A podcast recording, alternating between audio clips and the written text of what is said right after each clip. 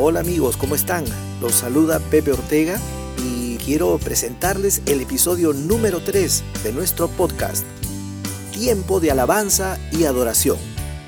Muy bien amigos, antes que nada, un saludo muy especial a todos nuestros seguidores, todos nuestros oyentes que nos están siguiendo desde todas partes del mundo. Tenemos reportes que nos están escuchando en Asia, en Europa, en Estados Unidos y por supuesto en toda Latinoamérica. El día de hoy, nuestro episodio número 3 se titula Las bendiciones del adorador. Nosotros adoramos a Dios porque Él es digno. Nosotros sabemos que Él es digno de recibir alabanza y adoración. Lo alabamos por sus obras, siendo la principal de ellas la obra de la cruz, obviamente, la obra de Cristo, y lo adoramos por su naturaleza, por su carácter, por sus atributos. Entonces, yo lo que quiero es que quede muy claro que nosotros no alabamos y adoramos a Dios por las bendiciones que nos va a dar. Lo adoramos porque Él es digno. Sin embargo, la palabra de Dios sí menciona algunas bendiciones producto de la alabanza y la adoración, y eso es lo que queremos estudiar el día de hoy. En primer lugar, primera bendición del adorador, la manifestación de la presencia de Dios. Voy a leer un pasaje en el segundo libro de Crónicas, el capítulo 5, versículos del 12 al 14.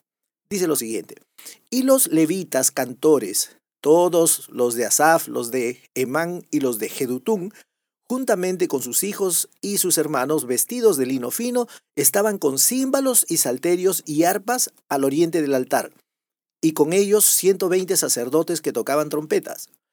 Cuando sonaban pues las trompetas y cantaban todos a una, importante subrayen ese a una en sus Biblias, para alabar y dar gracias a Jehová. Y a medida que alzaban la voz con trompetas y címbalos y otros instrumentos de música, y alababan a Jehová diciendo, porque Él es bueno, porque su misericordia es para siempre, entonces, a consecuencia de esto, la casa se llenó de una nube, la casa de Jehová, y no podían los sacerdotes estar allí para ministrar, por causa de la nube, porque la gloria de Jehová había llenado la casa de Dios.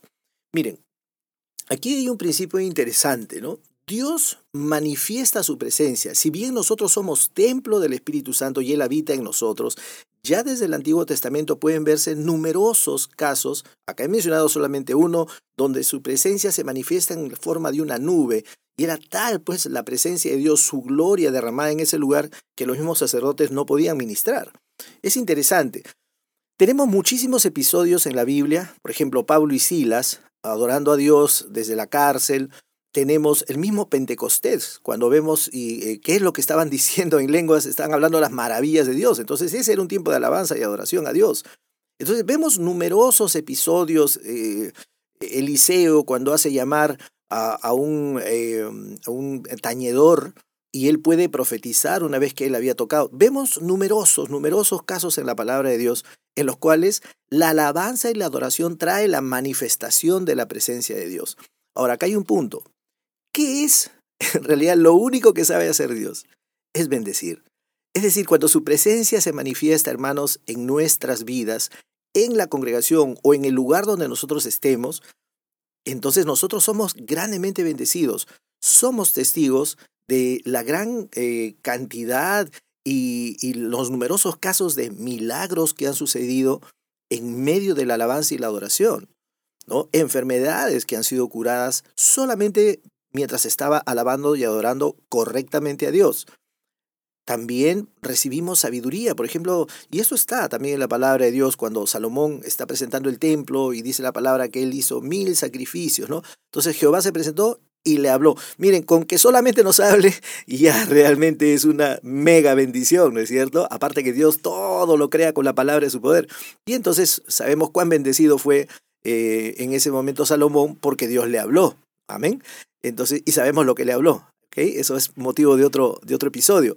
Pero el punto aquí es de que si nosotros queremos esa manifestación de la presencia de Dios que es gloriosa, que trae sabiduría, que trae eh, dirección, guianza, que trae sanidad, trae poder, obviamente divino, para, para milagros, nosotros somos bendecidos por el hecho de adorarlo. Entonces, El primer beneficio, la primera bendición del adorador es la manifestación de la presencia de Dios.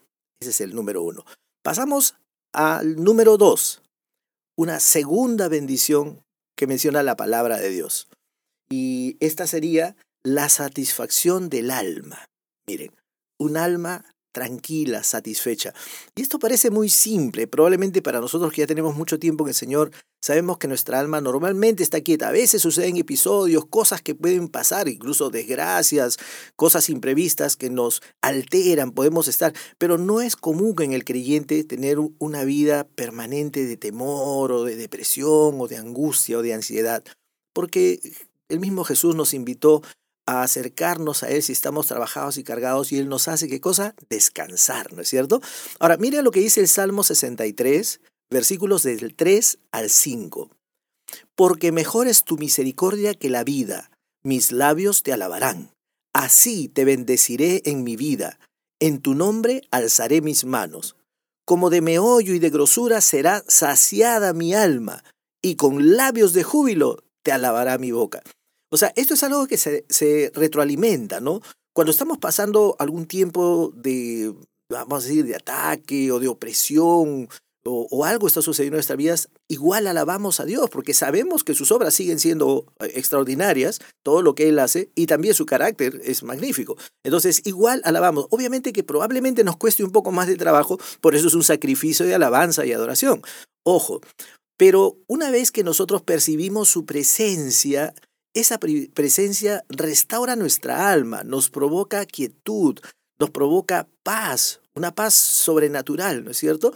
Entonces, sucede lo que dice acá, ¿no? Y de grosura será saciada mi alma, ¿ok? Entonces, es bien importante, miren, el mundo que no tiene a Cristo hace lo que sea por satisfacer su alma. ¿No? Por eso existe tanto dinero en la industria del entretenimiento. El problema del alma, del ser humano, es que por más que lo entretengas, el alma no llega a estar nunca satisfecha si no tiene a Dios. Te das cuenta que una de las canciones más famosas en la historia de la música es esa canción de los Rolling Stones que dice I can get no satisfaction.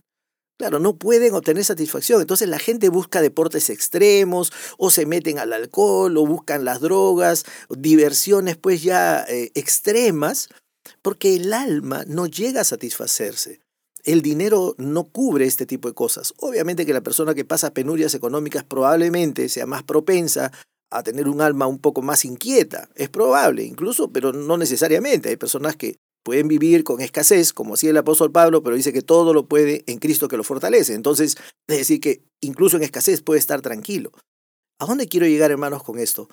Una segunda bendición del adorador es que siempre va a tener su alma quieta su alma satisfecha. Va a poder obtener satisfacción en su alma. De grosura será saciada mi alma. De esta forma estamos concluyendo nuestro tercer episodio titulado Las bendiciones del adorador. Primera parte. No te pierdas la segunda parte de este episodio porque vamos a compartir dos bendiciones más para nosotros los adoradores de Dios. Ya nos vemos. Dios te bendiga.